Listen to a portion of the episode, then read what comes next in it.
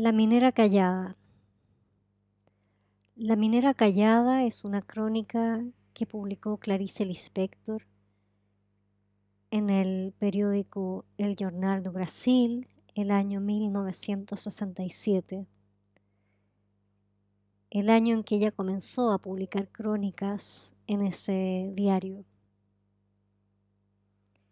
Esta crónica es muy interesante, es la primera crónica de una serie de crónicas en la que se plantea la relación entre la cronista y la señora que trabaja en su casa. Comienzo la crónica. A niña es una minera callada que trabaja en mi casa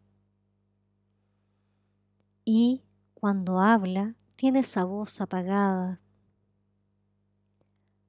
Rara vez habla. Yo, que nunca tuve una empleada llamada parecida, cada vez que tengo que llamar a niña, siempre le digo aparecida. Y es que ella es una aparición muda Cierto día por la mañana estaba arreglando un rincón de la sala y yo estaba bordando en otro. De repente, no, no de repente, nada es de repente en ella. Todo parece una continuación del silencio.